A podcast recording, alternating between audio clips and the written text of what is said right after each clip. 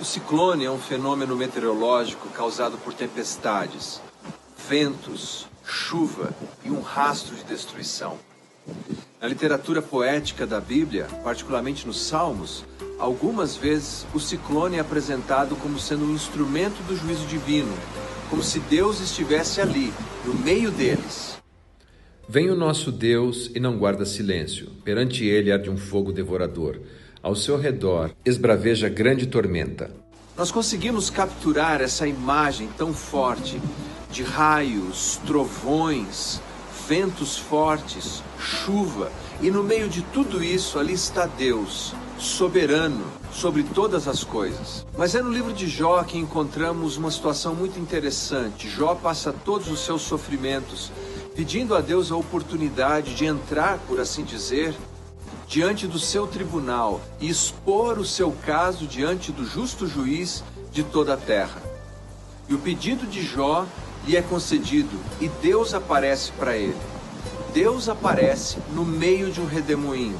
Ou em outras palavras, em linguagem odierna, Deus aparece no meio do ciclone.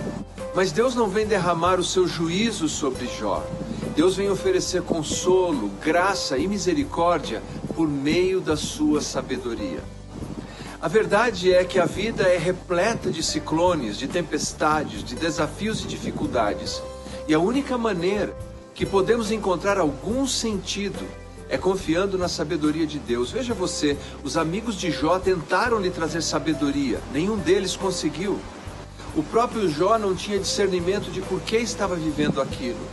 Apenas na sabedoria divina, Jó encontraria o seu conforto, o seu consolo e o seu descanso. Dois missionários foram presos nas Filipinas sob uma engenhosa acusação de violação de direitos autorais. Eles ficaram presos por 376 dias, Martim e Garcia. Depois desse longo período, eclodiu uma disputa militar que culminou na morte de Martim.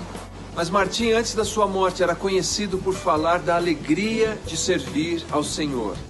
Ele dizia: Vamos servir ao Senhor com alegria em todo o caminho e em todo o tempo.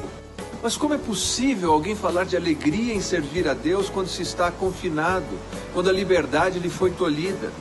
Como é possível alguém falar de alegria quando diante dele ele tem o risco de perder a própria vida? Uma única maneira: confiar na sabedoria de Deus.